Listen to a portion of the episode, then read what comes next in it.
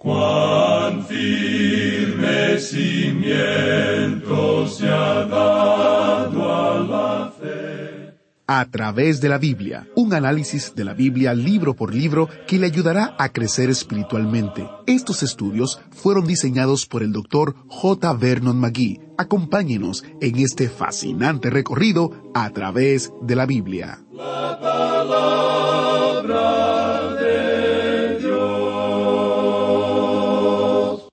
La Biblia dice, porque por fe andamos, no por vista. Nunca es más difícil hacerlo que cuando estamos pasando por un tiempo de prueba, ¿no es así? Bienvenidos a través de la Biblia, el programa donde conocemos a Dios en su palabra. Hoy, el autobús bíblico se dirige al Nuevo Testamento en nuestro viaje de cinco años a través de toda la palabra de Dios. Soy su anfitrión Heiel Ortiz, y si tiene su Biblia cerca, ábrala o enciéndala en el libro de Santiago, donde vamos a aprender lo que significa caminar por fe. Este será el inicio de nuestro recorrido en la carta de Santiago, que durará prácticamente todo el resto del mes. Sobre esta carta, el doctor Magui, autor de este estudio bíblico, comenta lo siguiente. En realidad es una epístola sobre lo que es la fe real, lo que es la verdadera fe, la fe que es genuina. El autor va a hablar de eso. Verán, Pablo y Santiago van a hablar sobre el mismo tema, pero desde un punto de vista diferente. Desde ya vemos que será un tiempo interesante y de mucho provecho para nuestras vidas, así como ha sido este estudio para Paola y sus amigas. Ella nos comenta, Estimados hermanos de a través de la Biblia, tengo el privilegio de escucharlos desde el año 2019 y su estudio y recursos nos han impactado tanto a mí y a mis amigas Claudia y Olga que decidimos hacer un estudio de la vida de Jesús desde su nacimiento hasta su siguiente venida con la ayuda de los libritos y comentarios que nos proporcionan. Tenemos un estudio virtual de mujeres de diferentes iglesias y países y tomamos la base de los recursos que nos brindan. Ahora el estudio se ha extendido a otras mujeres de otras congregaciones para gloria de Dios. Muchas gracias, Dios los continúe usando y bendiciendo. Muchas gracias Paola por compartir con nosotros tu testimonio. Usted también puede compartir con nosotros lo que Dios está haciendo a través del el estudio de su palabra en su vida. Es bien sencillo. Solo tiene que escribirnos un correo a atv@transmundial.org, atv@transmundial.org o visitando nuestro sitio web a través de la biblia.org barra testimonios. A través de la biblia.org barra testimonios. Y si desea disfrutar de los recursos que Paola comenta, solo debe visitar a través de la biblia.org barra recursos. A través de la biblia.org barra recursos, donde usted podrá realizar descargas gratuitas de todos nuestros recursos. También puede solicitar copias impresas de los recursos a aquellos hermanos que tienen una dirección en los Estados Unidos. Para eso, solo tienen que llamarnos. El número es 1-800-880-53 39 1-800-880-5339 y con gusto se le enviaremos sin costo adicional.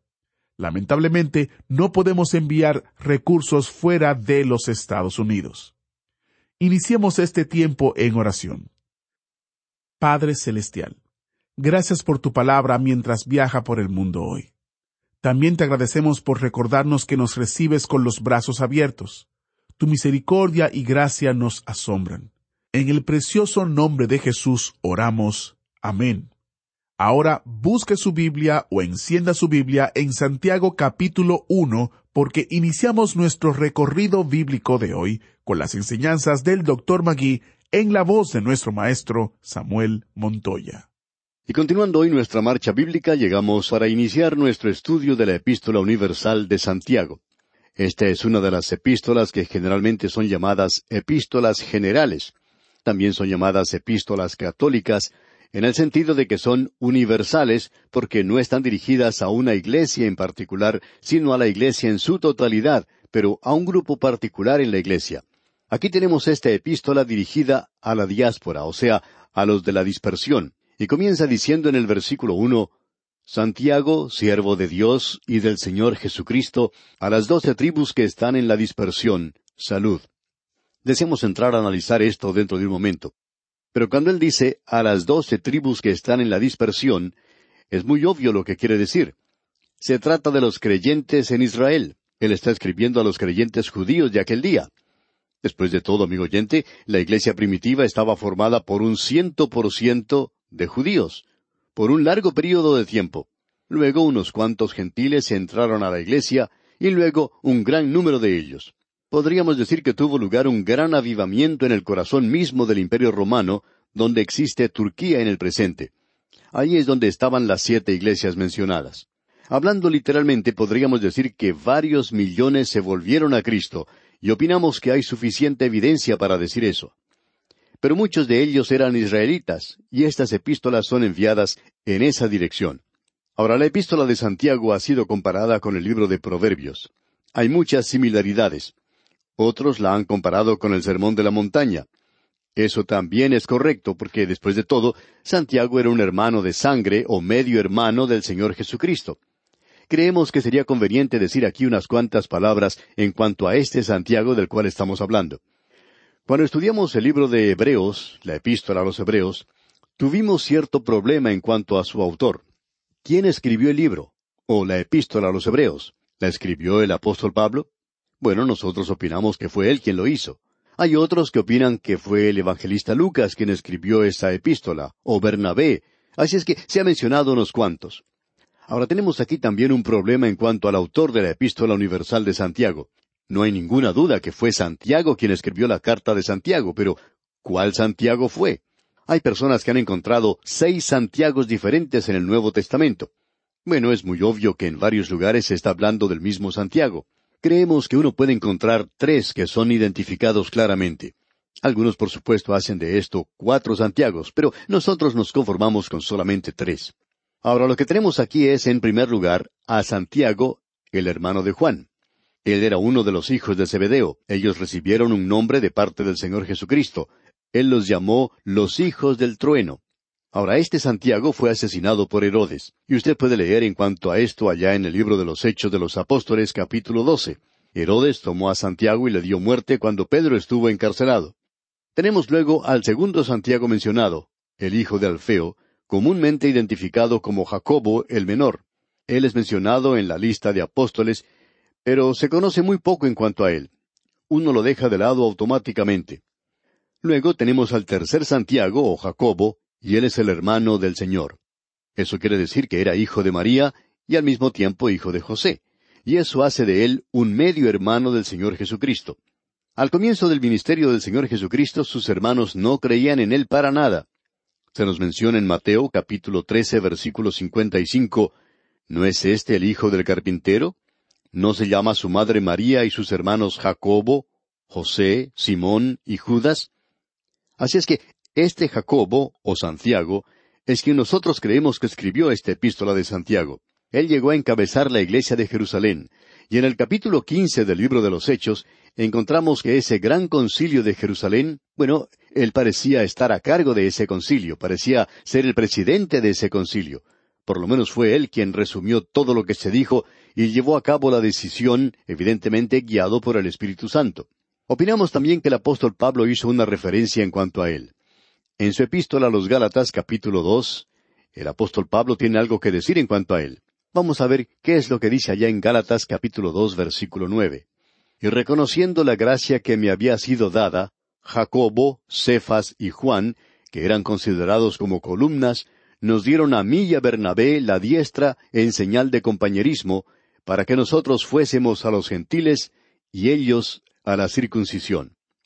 Ahora lo que tenemos aquí es al hombre que nosotros creemos que es el autor de esta epístola, la cual fue escrita aparentemente alrededor del año cuarenta y cinco al cincuenta después de Cristo. no más allá del año 50, ni tampoco más temprano del año 45, pero probablemente alrededor del año 45 después de Cristo. Ahora hay algunos que han dicho que Santiago escribió su epístola para combatir las enseñanzas de Pablo, que él enfatizaba las obras y que Pablo enfatiza la fe. Vamos a entrar en esto más adelante, pero eso no puede ser cierto porque la primera epístola del apóstol Pablo, la primera epístola a los tesalonicenses, no pudo haberse escrito antes del año 56. Lo que queremos decir es que se escribió entre los años 52 al 56. Así es que aún la primera epístola que escribió el apóstol Pablo no fue escrita sino hasta después de haberse escrito la epístola de Santiago. Santiago es el primer escritor de las Escrituras, si uno toma esto cronológicamente. En cierta ocasión, un predicador estaba hablando y él cometió la equivocación de decir que Santiago había escrito su carta para corregir al apóstol Pablo en la doctrina de la justificación por fe. Pero ese hombre no había analizado esto completamente, o él no hubiera cometido esa equivocación. Vamos a entrar en esto más adelante, pero el tema que Santiago presenta no es el de las obras nada más. Es fe, lo mismo que presenta el apóstol Pablo. Él nos dice lo que la fe produce. Ya hablaremos de esto. Y por ahora regresemos al asunto de la introducción que tenemos en cuanto a esta epístola. Usted descubre que esos dos hombres están dando énfasis a la fe y a las obras. Ellos utilizan esa expresión muchas veces. El tema a través de toda la epístola de Santiago es el de la fe, y lo que la fe hace. Ambos presentan dos aspectos de la fe, el de la justificación por la fe, y el apóstol Pablo enfatizaba ambas cosas, digamos de paso. Él presenta con toda claridad que la fe es el camino o la forma por la cual somos justificados, pero que esa fe es una fe que produce obras. Y él podía decir, por gracia sois salvos por medio de la fe, no por obras, para que nadie se gloríe y no por obras de justicia que nosotros hemos hecho. El apóstol Pablo también escribió, y en estas cosas quiero que insistas con firmeza para que los que creen en Dios procuren ocuparse en buenas obras. Está escrito en el capítulo tres de la epístola a Tito, versículo ocho. Ahora, en su carta a los Efesios, capítulo dos, versículo diez, el apóstol Pablo dice, Porque somos hechura suya, creados en Cristo Jesús para buenas obras, las cuales Dios preparó de antemano para que anduviésemos en ellas. La fe es la raíz de la salvación, y el apóstol Pablo hace énfasis en eso. Las obras son el fruto, el resultado de la salvación, y eso es lo que Santiago enfatiza. La fe es la causa de la salvación, y las obras, como hemos dicho, es el resultado de la salvación. Y cuando el apóstol Pablo habla de que las obras no lo salvan a uno, él está hablando en cuanto a las obras de la ley. Y cuando Santiago enfatiza de que las obras son importantes y esenciales, él está hablando en cuanto a las obras de la fe, no de las obras de la ley. Él dice, muéstrame tu fe sin tus obras, y yo te mostraré mi fe por mis obras. Dios nos observa y considera lo que hay en nuestro corazón. Él sabe si usted cree o no cree. Eso es justificación por la fe. Pero su vecino de al lado, él no puede ver su corazón. Él puede observar solamente sus obras, el fruto de eso. Vamos a hablar mucho de eso más adelante en esta epístola. Consideramos dos versículos como claves en esta epístola de Santiago. El primero de ellos lo vemos en el primer capítulo, versículo 22, donde dice, Pero sed hacedores de la palabra, y no tan solamente oidores, engañándoos a vosotros mismos. Y luego en el capítulo dos, versículo veinte leemos, Mas quieres saber, hombre vano, que la fe sin obras es muerta? Como ya hemos indicado anteriormente, tenemos aquí una epístola práctica. Santiago aparentemente era una persona muy práctica. La tradición cuenta que a él se le dio un sobrenombre y ese sobrenombre fue rodillas de camello. Y la razón para eso es que él pasaba mucho tiempo en oración. Él trata mucho con asuntos prácticos como la ética del cristianismo, no la doctrina. Él va a poner mucho énfasis en esto, pero él no se va a apartar para nada de la fe. Como ya hemos indicado también, la epístola de Santiago ha sido comparada con el libro de Proverbios y también con el Sermón del Monte. La justificación por la fe es demostrada por las obras, y la justificación por la fe debe ser colocada en los tubos de prueba de las obras y de las palabras y de la mundanalidad, que dicho sea de paso, es una advertencia para ricos también. Usted tiene en los bosquejos que hemos enviado, en los primeros tres capítulos, la verificación de la fe genuina. Ahora, ¿cómo puede uno darse cuenta de esto? Dios prueba la fe, en primer lugar, por medio de pruebas. Eso lo encontramos en los primeros doce versículos del capítulo uno. Regresemos una vez más al versículo uno del capítulo uno de Santiago, donde leemos Santiago, siervo de Dios y del Señor Jesucristo, a las doce tribus que están en la dispersión, salud. Ahora notemos que él se llama a sí mismo un siervo de Dios, y eso quiere decir en realidad un esclavo del Señor Jesucristo. Él utiliza esa expresión. No sé cómo reaccionaría usted, amigo oyente, pero estoy seguro que si yo hubiera sido medio hermano en el lado humano del Señor Jesucristo, en alguna parte de la epístola, yo en alguna manera se lo haría conocer. Lo habría presentado en manera muy piadosa y quizá lo hubiera presentado también en manera muy humilde, pero estoy seguro que yo le hubiera dejado saber eso. Sin embargo, Santiago no lo hace. Él se llama a sí mismo un esclavo de Dios y del Señor Jesucristo. Ahora, al comienzo, sus hermanos no le creían a él, es decir, al Señor Jesucristo.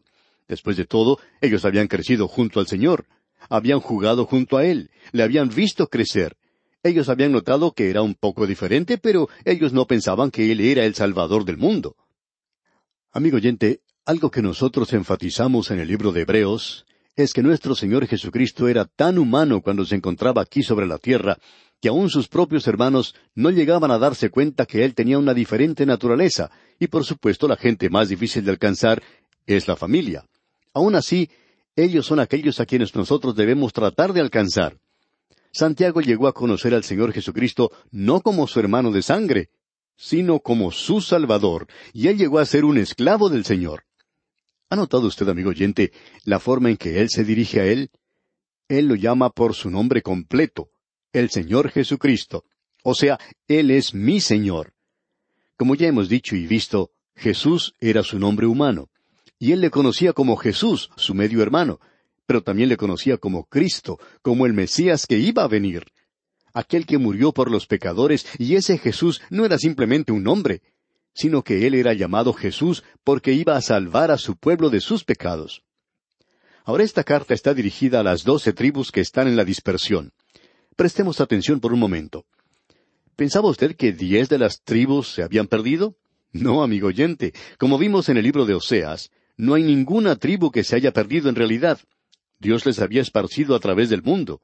Y Santiago sencillamente está confirmando esto de que ellos están esparcidos a través de este mundo. Ellos no se han establecido en Inglaterra o en los Estados Unidos, aunque hay muchos de ellos en esos dos lugares. Sin embargo, la población más grande de judíos fuera de Israel está en Rusia. Ellos también están en la China, en el Japón, están esparcidos por todas partes. Y Santiago ha escrito esta carta a los creyentes de aquel día que estaban esparcidos en todas partes. Tenemos que este versículo uno finaliza diciendo salud. Pensamos que esa palabra se hubiera traducido mejor si dijera regocijaos. Él les está escribiendo a ellos y les dice regocíjense, este es Santiago. Él no era una persona de cara larga. Este hombre tenía mucha vida en él, y por tanto dice regocíjense. Ahora él va a hablar en cuanto a disfrutar del gozo bajo circunstancias fuera de lo común. Y en el segundo versículo de este capítulo uno dice Hermanos míos, tened por sumo gozo cuando os halléis en diversas pruebas. Cuando ustedes estén teniendo problemas, no comiencen a llorar como si algo terrible hubiera sucedido. Ustedes deben regocijarse. Debemos contar esto como un gozo de que Dios lo esté probando de esta manera. En realidad tenemos la pregunta, ¿debe el creyente experimentar gozo en la muerte y en todas las pruebas y tensiones de la vida? Hablando honradamente, amigo oyente, deberíamos decir que no. Eso no es lo que Santiago está diciendo. En realidad nos lleva a algo que no es real el decir yo estoy reconciliado con la voluntad de Dios cuando vienen problemas y cuando en realidad usted no está reconciliado.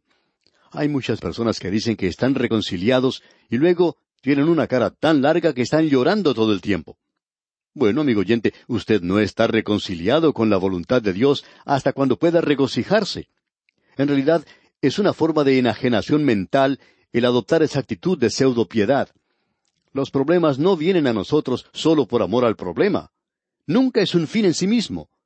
Tened por sumo gozo cuando os halléis en diversas pruebas.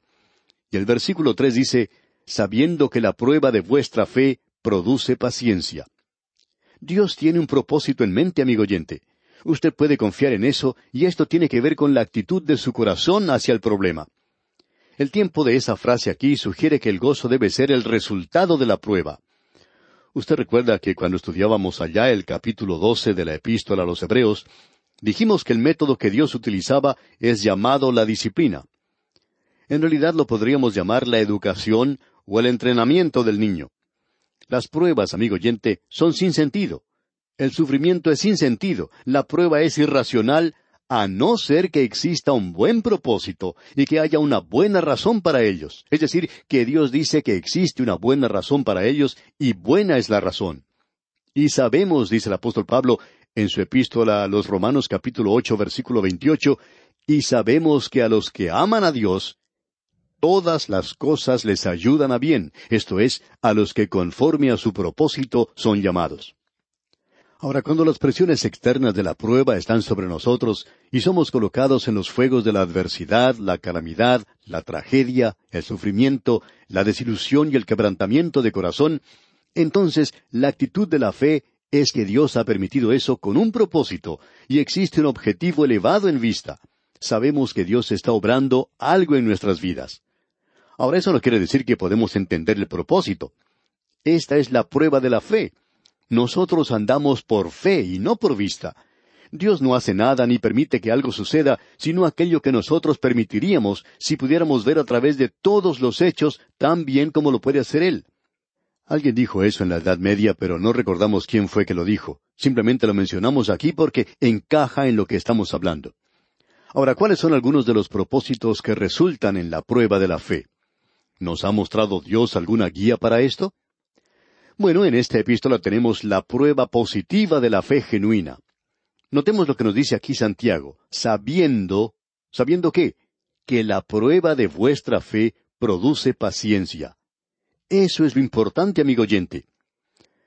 Bueno, no tenemos mucho tiempo para desarrollar esto hoy.